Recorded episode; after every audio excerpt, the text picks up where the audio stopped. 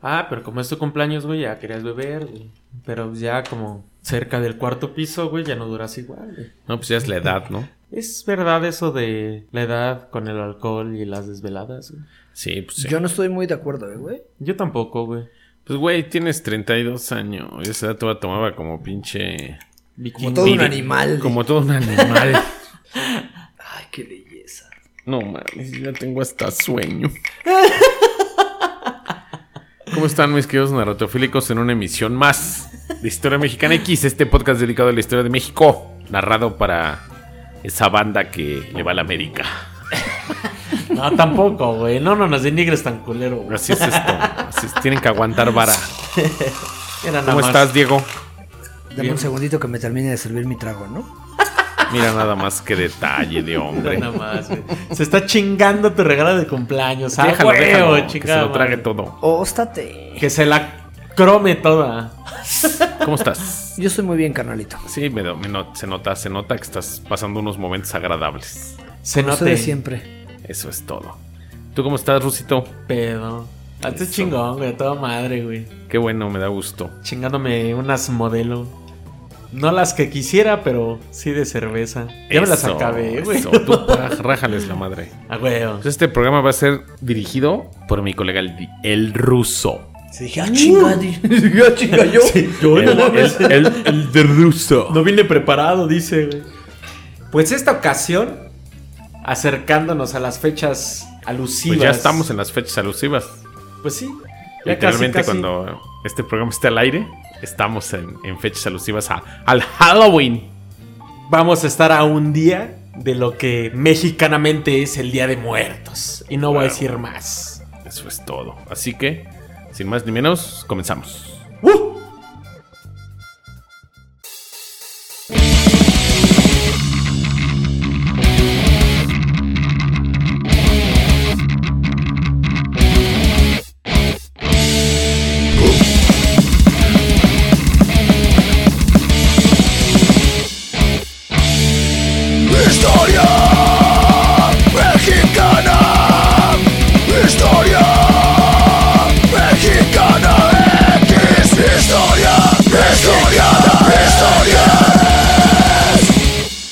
Pues es un hecho que de la muerte nadie se escapa, ¿no?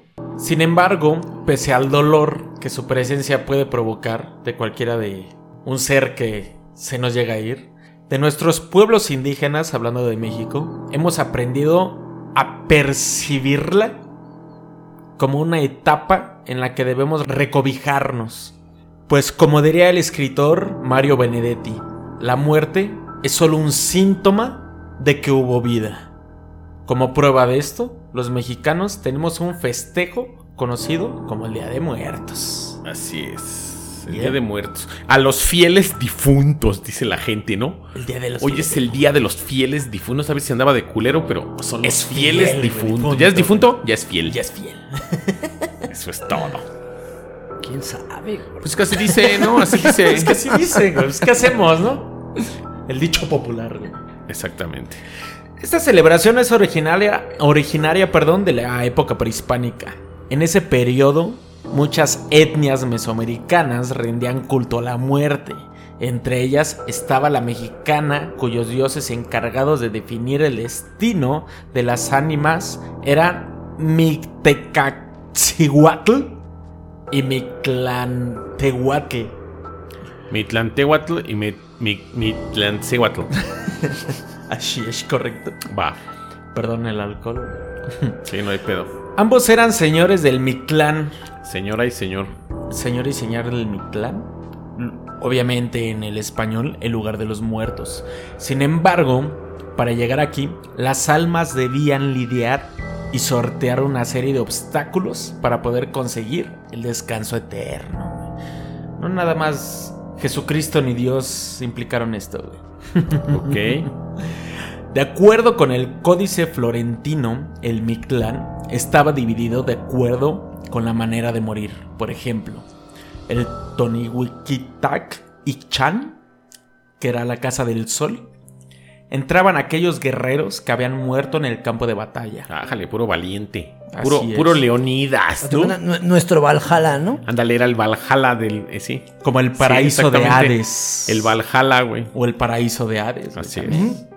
Otro sitio era el Sincalco, casa de Dios Tonacatecatl. A este iban quienes murieron siendo infantes, pues al ser tan jóvenes se les consideraba inocentes. Eran libres de pe- pecado, ¿no? No Así andaban acá es. como ustedes. Estamos como en la iglesia ahorita, ¿no? Sí. A beber. Ese meme es una chulada. güey. no obstante, para las almas iniciaron el trayecto. Los vivos se encargaban de acompañarlos en la distancia por medio de un ritual. Ok. O sea, aquí les voy a introducir lo que era un verdadero Día de Muertos. Este iniciaba con la muerte de algún ser cercano. El deceso se anunciaba con gritos y llantos emitidos por las mujeres ancianas de la comunidad. Después se amortajaba al difunto junto con todos sus objetos personales. Posteriormente, el bulto o el cuerpo era simbólicamente alimentado con los manjares más exquisitos. O sea, lo que hoy en día hacemos como ofrenda, antes se le hacía al momento de su muerte. O sea, lo mandaban con un taco, ¿no? Para que no Ah, anduviera huevo. pede- padeciendo de hambre. Y un allá, alcohol de caña.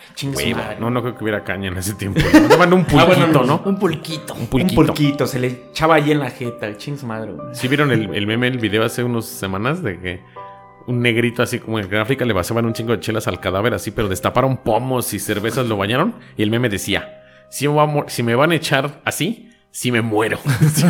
Ah, güey, si no va a ser así, no me ponga nada. Y acá el mexicano prehispánico ya lo hacía. Ok. Después de cuatro días, el cuerpo, o sea, después de cuatro días, güey. El ya bien cuerpo era, a la chingada, pero el cuerpo era llevado. reina Isabel, ¿no? Que la, la- la andan trayendo de aquí para allá. yo, güey, se aventó como nueve días de fiesta, ¿no? O sea, no mames. Dices, güey, ya, bien chupado, bien seco el pedo, así, échale más, échale más pintura. Bueno, se secó en está- vida, cabrón. Igual y ya no olía feo. Ya, huevo. Ah, güey. El cuerpo era llevado a enterrar o cremar. A partir de ese momento, el alma emprendía el difícil trayecto. Luego, cada año, durante cuatro años, se realizaba ostentosamente ceremonias en un lugar donde se encontraban sus cenizas o el cuerpo difunto. Así, este complejo ritual no solo ayudaba a que las almas descansaran, sino también a facilitar el proceso de, de duelo de los familiares. O sea, cuatro años estar ahí clavado con el cuerpo, güey. No como hoy en día, que ya se O sea, lo, yo tengo entendido que sí lo mandaban, pero le hacían las ofrendas y lo volvían a sacar. Así es correcto.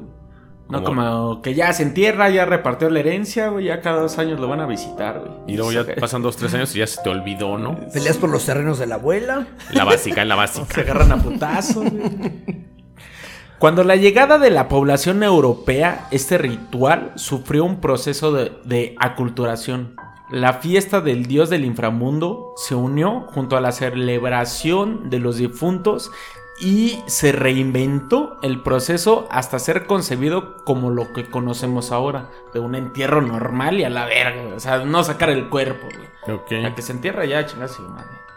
ok, ok. Cabe señalar que algunos de los elementos que se destaca en estos días son las ofrendas y las calaveritas literarias. güey. O sea, se cambió el proceso de que se sacaba el cuerpo y se hacía ese proceso de vaciarle el pulque, güey, echarle lo que le gustaba tragar, güey. No, ya no, ya no, güey. Todo este pisotea nuestra cultura porque éramos demasiado salvajes, ¿no? Si andábamos bien locos, ¿no? Sacando al, al muertito ya bien seco a la mesa de vengas a echar un taco, abuelita. Sí, Que prepare ese mole con pollo que tanto le gustaba, ¿no? Qué puñetas los europeos, güey. Sí, pues sí. Pero los celtas sí estaban reputos locos, ¿no? Sí, güey. Había veras culturas o tribus europeas, güey, sí estaban mal de su cabeza para la celebración de muertos. Pero bueno, síguele. Dato random, hay un poblado en Holanda donde si tu esposa o esposo fallece, tienes derecho a copular mientras está en su ataúd. ¿A copular con él o con alguien más? No, con el Sí, cadáver sí, de tu ¿no? difunto cónyuge. Mm, ah, vaya, Mira vaya. nomás, todo un pinche, todo un pinche necrofílico ahí, ¿no? Ay, mi amor, ahora sí vienes bien tieso, ¿no? Ay, sí, ay, mi amor, ahora estás muy fría. O ¿Qué déjame, se se la clavo antes de que se enfríe. Ay, nada más, qué detalle. Las ofrendas de Día de Muertos son altares de origen prehispánico. Estos eran dedicados a distintas deidades y se colocaban en fechas diferentes. Sin embargo, la del Señor de los Muertos, Mictlantecuaquitl, se celebraba en el mes que ahora conocemos como noviembre. Esta coincidencia fue aprovechada para que los evangelizadores durante la colonia para hacer un sincretismo entre el cristianismo y las creencias religiosas autónomas. O sea, cualquier fecha del año ellos ponían su ofrenda. Pero para evangelizar más se hacía en noviembre referente a las fechas ya prehispánicas. Ok.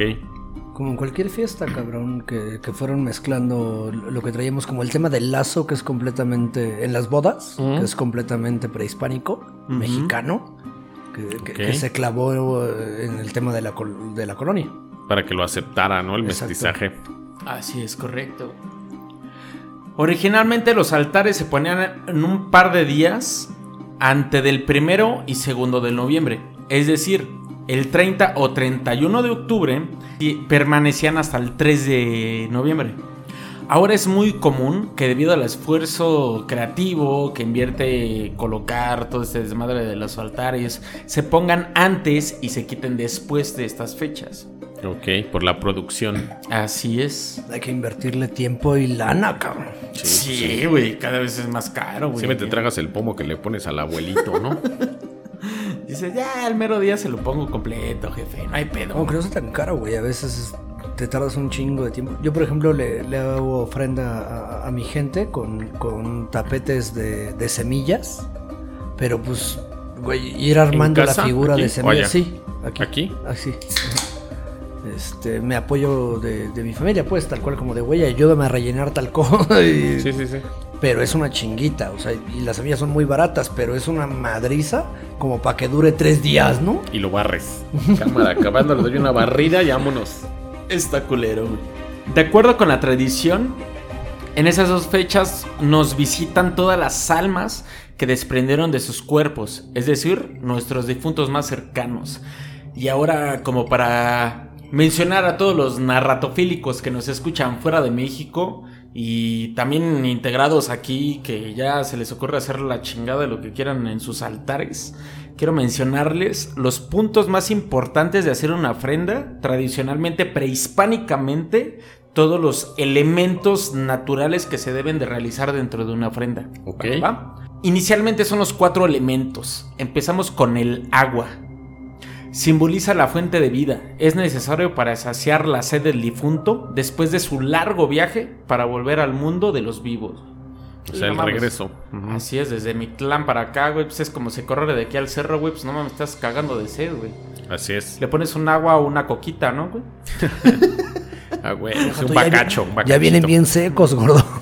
Y ya viene hasta crudo, dice de Para regreso, que, ¿no? pa' que se sequen más, güey. El siguiente punto es la tierra. En la tierra encontramos todos los frutos que nos dan de comer, como el maíz, la calabaza, el garbanzo y el frijol. Las flores que sirven para encontrar el camino hacia el altar. Lo que más comúnmente se llega a hacer en esa tradición, la flor de cempasúchil.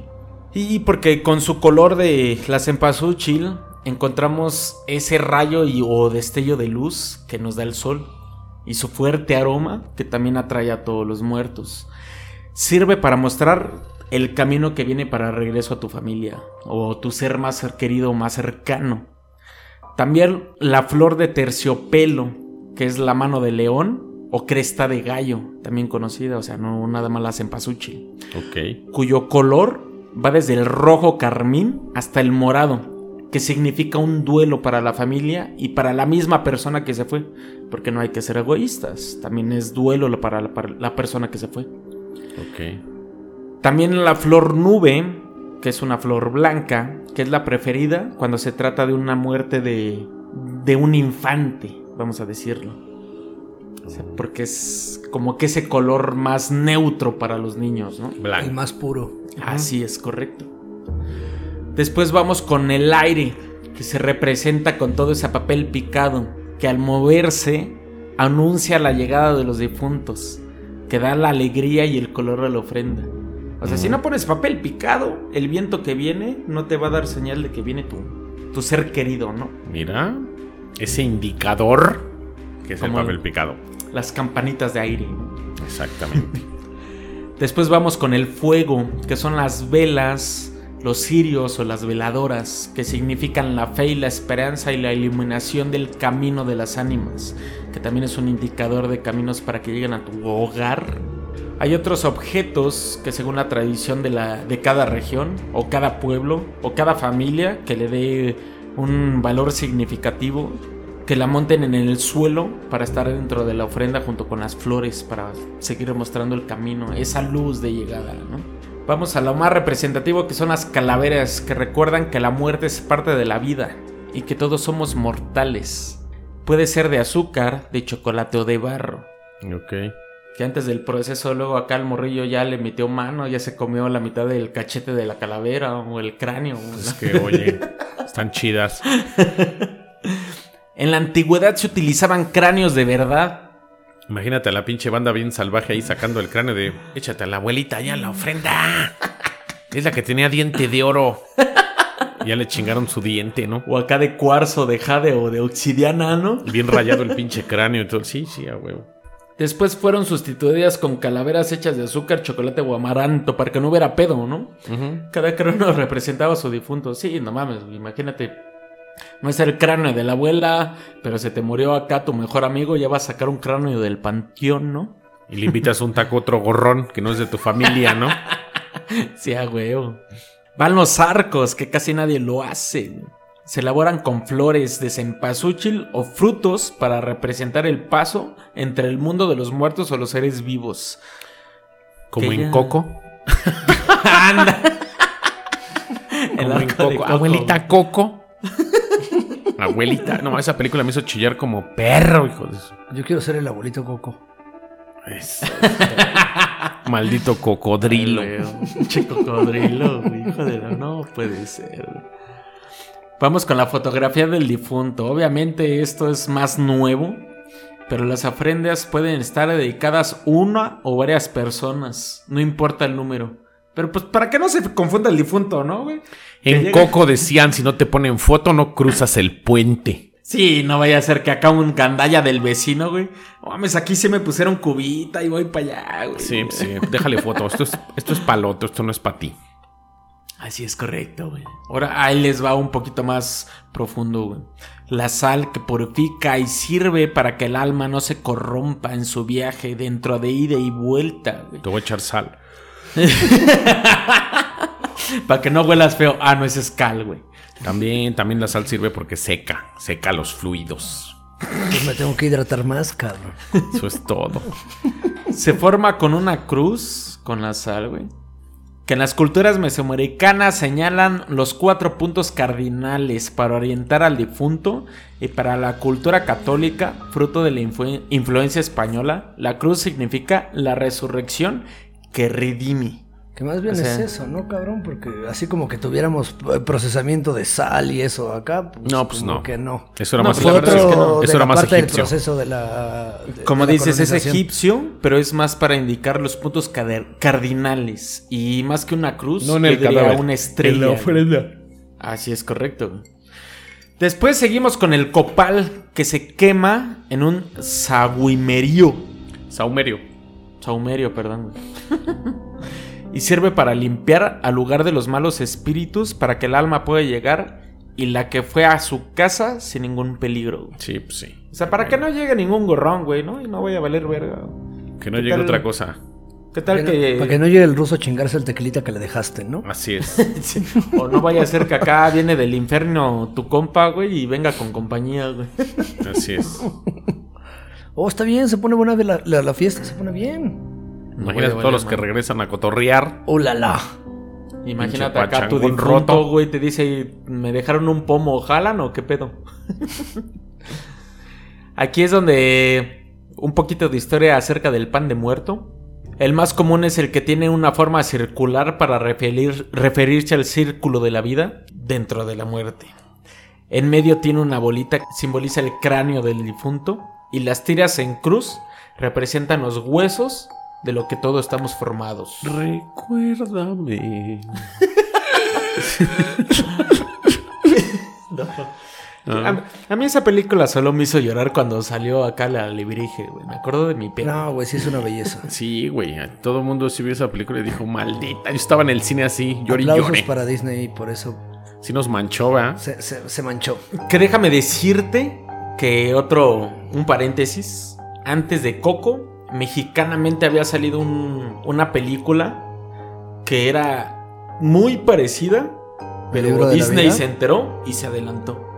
Y cuando salió la mexicana, todos fueron, ah, es copia de Coco a la chingada, güey. Pero como se- todas las que salieron en la época, el libro, libro de la vida, pero ese es de ya Guillermo ta- del Toro, ¿no? Pero ya también le pertenece a Disney. Era de Guillermo del Toro. Ajá. Yo no la vi. Es Yo buena. la vi. Recuérdame. Ya no llores, gordo. Ya me entró el sentimiento. Nah, güey. Está, el gama está en la etapa del pedo llorón. Nah. Estoy en la etapa del pedo con Mira, carnal, a, a los borrachos llorones no nos vas a decir nada, ¿va? De mí no vas a estar hablando. No, pues de mí tampoco, güey. Pero hablando, cabrón. me hacen falta unas de. Ya ponte a José Ana Alfredo. Gabriel, ¿no? güey. Ya ponte a José Alfredo. Ya bueno. Ahorita sí me voy a Vamos a sacarnos un tiro, ¿no? Que se vea que pedo. Jalo, que ya jalo, estamos jalo, pedos. jalo, jalo. Unas es- unos espadazos a la verga. Habla con él, güey. Tiene, tiene problemas, güey. Tiene problemas. Yo te he Bueno, dicho. ya. Voy a terminar este pedo porque sí quiero las de José Alfredo de Jiménez, güey. Por último, en la ofrenda, güey, están los objetos personales, güey, que es muy importante. Aquellas cosas materiales que alegraban a los difuntos, a los difuntos, perdón. Alimentos favoritos, libros, copas de vino, tequila, cualquier bebida alcohólica, este, chocolate, cigarros, dulces o juguetes si son niños o hasta adultos que también tenían juguetes favoritos. Ese era su indicio de llegar más allá, güey, más que la comida, güey. Y pues sí. Son procesos de, güey.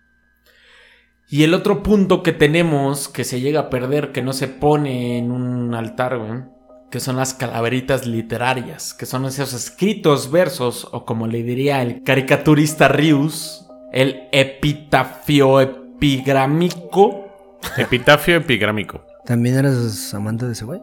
lacónico. Me encanta Rius, güey. La verdad es que sí, güey. Órale. Comenzaron a escribirse durante el siglo XIX y se volvieron muy populares en el siglo XX.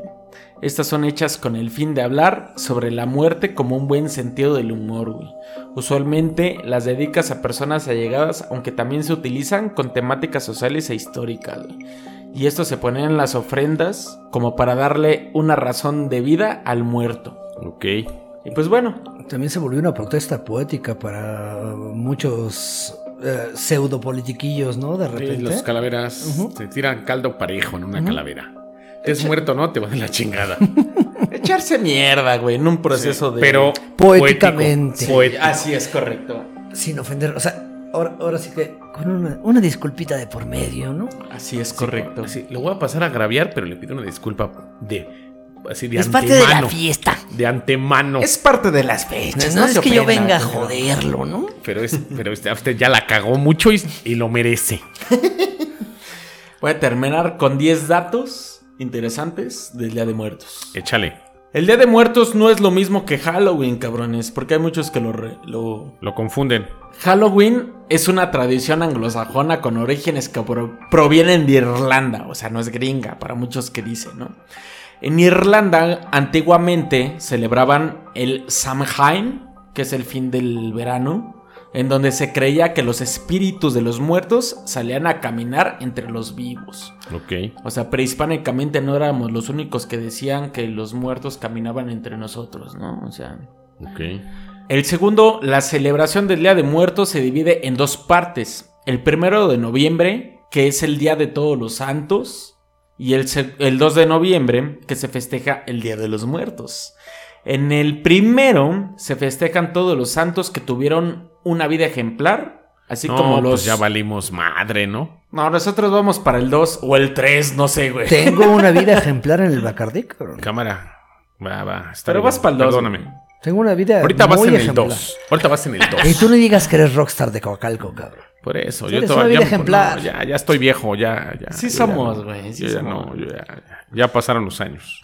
En el primero se festeja a todos los santos que tuvieron una vida ejemplar, así como los niños difuntos. Mientras que en el 2 es ya la celebración general como tal, en la que se acostumbra a llevar flores a las tumbas de familiares y muchas veces pasar toda la noche en vela, esperando que sus muertos se encuentren en el camino de regreso a tierra en sus altares. Que, que mira cuánto lo hemos sintetizado, ¿no? Se- según mi mamá, mi abuela y los anteriores, el primer día es para los niños y el segundo para los adultos, ¿no? Así es correcto. O sea, no, no- no de la misma manera en que me lo estás contando, pues. Sí, no. Pero pues es parte de ella una tropicalización de la ceremonia. Así es correcto. Ay, qué término tan, tan mercadológico. Tan, Ya sabes, ya hermoso. sabes, ya sabes. Uno se la sabe, ¿no? Número 3. Los mexicas tenían conocimientos avanzados de astronomía y el calendario azteca era fundamental para la celebración de rituales y festividades. Además de importante papel que tenía para la agricultura, de esta manera, la festividad que antecede, a, perdón, Antecede. antecede, perdón, la actual Día de Muertos, se celebra durante el noveno mes azteca. Por ello, el festejo comenzaba a principios de agosto y se extendía por todo un mes, precedido por Mictecatzihuatl, la diosa de los muertos. güey. O sea, la fecha actual que estamos celebrando no es a lo pendejo, ni religioso. güey. A final de cuentas es astronómico y ellos sabían por qué. Y ojalá descubramos por qué, güey. Así es. Número 4. Mictecacihuatl, en náhuatl, el señor de la muerte. En la mitología azteca, reina de Mictlán. El noveno y el último nivel del inframundo. Según las tradiciones aztecas, en el más allá habían 13 cielos y 9 infiernos. Cuando una persona moría, se iba al cielo diferente dependiendo de las cosas que había hecho en su vida. Ya nos llevó la verga. Mictecahuitzihuatl posteriormente comenzó a asociarse a la ahora tradicional figura de la Catrina. Güey. Es cagado o extrañamente de miedo, ¿no? Que en un chingo de culturas a lo largo del mundo tengan el, el- el- el- el mismo tema de separar por niveles de infiernos o inframundos o lo que sea, o, de paraísos. O, o somos muy parecidos como humanos, cabrón, o hay algo por ahí que... Que pudieron ver que- a alguien Ajá. y que entendió. Yo digo que deberíam- deberíamos de tener temor No, a lo que no está ahí. pero no con miedo. Todos vamos para allá. Esa- De una u otra manera, el día de mañana nos va a llevar la verga. Tarde o temprano. Güey, Yo la misma que que, me nos trajo es la que nos va a llevar. Carnal, le tengo más miedo a los vivos que a los muertos, güey. Ah, Hacia huevo. Yo le tengo más miedo a los que no nunca estuvieron vivos, güey. Este güey ya está Luego se los explico, güey. ya se va entendido, ¿viste? Cámara, Voldemort. Número 5. La, la calaverita Catrina o la calavera garbancera, que es su nombre original, que hoy en día es asociada con el Día de Muertos, fue creada por el caricaturista mexicano José Guadalupe Posada entre 1910 y 1913. La Catrina es una representación sarcástica de indígenas ricos que creían ser mejor que los indígenas pobres. La palabra garbancera era un sobrenombre para personas que negaban su origen indígena e imitaban los estilos europeos. Como Benito Juárez. Así es correcto, güey. Como Porfirio Díaz. Así es correcto, güey. Esos bocetos de, de- de la Catrina están en el, en, en el Museo de la Caricatura de la. Ciudad de México, que Sí, están, increíbles, güey. Ahí me regalaron una caricatura. Pero Con yo un te creo. micrófono de condensador y mis audífonos. Ay, güey. ¿Estabas besando el micrófono? Así es. O al que te los vendió. También, también. Número 6. Cuando los españoles llegaron a América, ellos celebraban a los muertos con la festividad católica que llamaban el Día de Todos los Santos. Y con el tiempo se fueron mezclando con las dos celebridades hasta dar paso al Día de los Muertos, tal y como la conocemos hoy en día. Comenzó todo también con la tropicalización y la hispanidad. Así es correcta. Número 7. La felicidad, calaveras y mariposas tienen un simbolismo. Así es correcto, escucharon muy bien las mariposas. Los aztecas creían que la flor cempasúchil tenía propiedades espirituales que ayudaban a guiar a las almas de los, los difuntos. La palabra cempasúchil proviene del náhuatl sempoal, 20 xochitl, o sea que es una flor. Esta flor también es conocida como la flor del muerto. Las calaveras representan el ciclo de la vida, la llegada de las mariposas monarcas, que Quetzalpopatl, como los aztecas lo llamaban, a México en noviembre coinciden con el Día de Muertos. O sea, ya sabe, ¿no? Y Así se es. creía que estas mariposas guardaban el alma de los muertos. Ok. O sea que la mariposa monarca cuando iba llegando venía con toda el alma de los muertos. güey. Ok. Número 8. Los tres niveles con los que cuenta el altar de Día de Muertos, que es algo muy importante, simboliza a las tres divinidades de persona. Esto ya es más católico. Padre, Hijo y Espíritu Santo. Ok. Por su parte, la cruz que casi siempre se dibuja en el suelo con tierra y revela su fe, relacionado con el miércoles de ceniza, en el que los fieles siempre dicen, polvo eres Y al y en polvo polvo volverás". te convertirás. Eso es más católico, entonces mejor hagan una estrella que simbolice los puntos cardinales donde va cada uno de tus muertos. Au. Qué loco. ¿Invertida? A huevo. y Si es posible, mucho medio. mejor para tener una fiesta bien mamona, güey. Y un chivo en medio ahí. En la noche a cada altar se le encienden velas, pues se dice que al estar iluminados, los altares se evitan que las almas se desvíen del camino. Como decía desde un principio, güey, que el vecino venga y se chupe el pomo de tu compa, ¿no? De tu abuelito. De tu abuelo. Y número 10, la celebración del Día de Muertos es sin duda una gran tradición que difunde valores de respeto y convivencia, por lo que fue reconocida en el 2003 por la UNESCO como Patrimonio Inmaterial de la Humanidad y más famosa por una película de James Bond 007, no muy vieja, más nueva. Spectre, ¿no? Que gracias a eso se hizo un pinche desfile en la Ciudad de México y todos bien locos. El tradicional desfile de Día de Muertos del 007. Y pues así es la tradición del Día de Muertos en México. No, pues otro pedo, definitivamente. Fue una pequeña reseña y una pequeña introducción a lo que fueron los, bueno, lo que tienen que ser unos altares para la banda que nos escucha fuera de México y para los que nos escuchan en México que no lo hagan mal. Ok. E-, evidente, no vamos a. A mí me toca coordinar el, el, el, la ofrenda de la escuela de un grupo y vamos a echarlo bien prehispánico y les voy a mandar fotos. Va, me late. Súbelo a las redes para que los narratofílicos lo vean. Perfecto. Y yo solo quiero preguntar. Hoy no voy a preguntar qué les pareció el programa, sino, Gama, ¿para ti qué es la muerte? El comienzo de algo más chido. Ah, huevo. Diego, ¿para ti qué es la muerte? Es parte del camino, viejo. Eh, eh, hay, hay- hay una frasecilla que, que me gusta. que Dice que de- es de Jaime Sabines, poeta mexicano. Dice que, que la muerte, no la tuya ni la mía, la muerte es parte de la vida. Y ya. Ok. Eh, me abriste el paso para decir una frase que yo toda la vida he dicho. Nacimos para morir. Y si no vivimos hoy, ¿cuándo lo vamos a hacer? Au, todo un punk. El ruso. 2000 y algo. Eso, el ruso es punk. Pero pues bueno. ¿A ti cómo te encuentran en redes sociales, Gama? Como Gamaliel Mall en Instagram y TikTok y Twitter.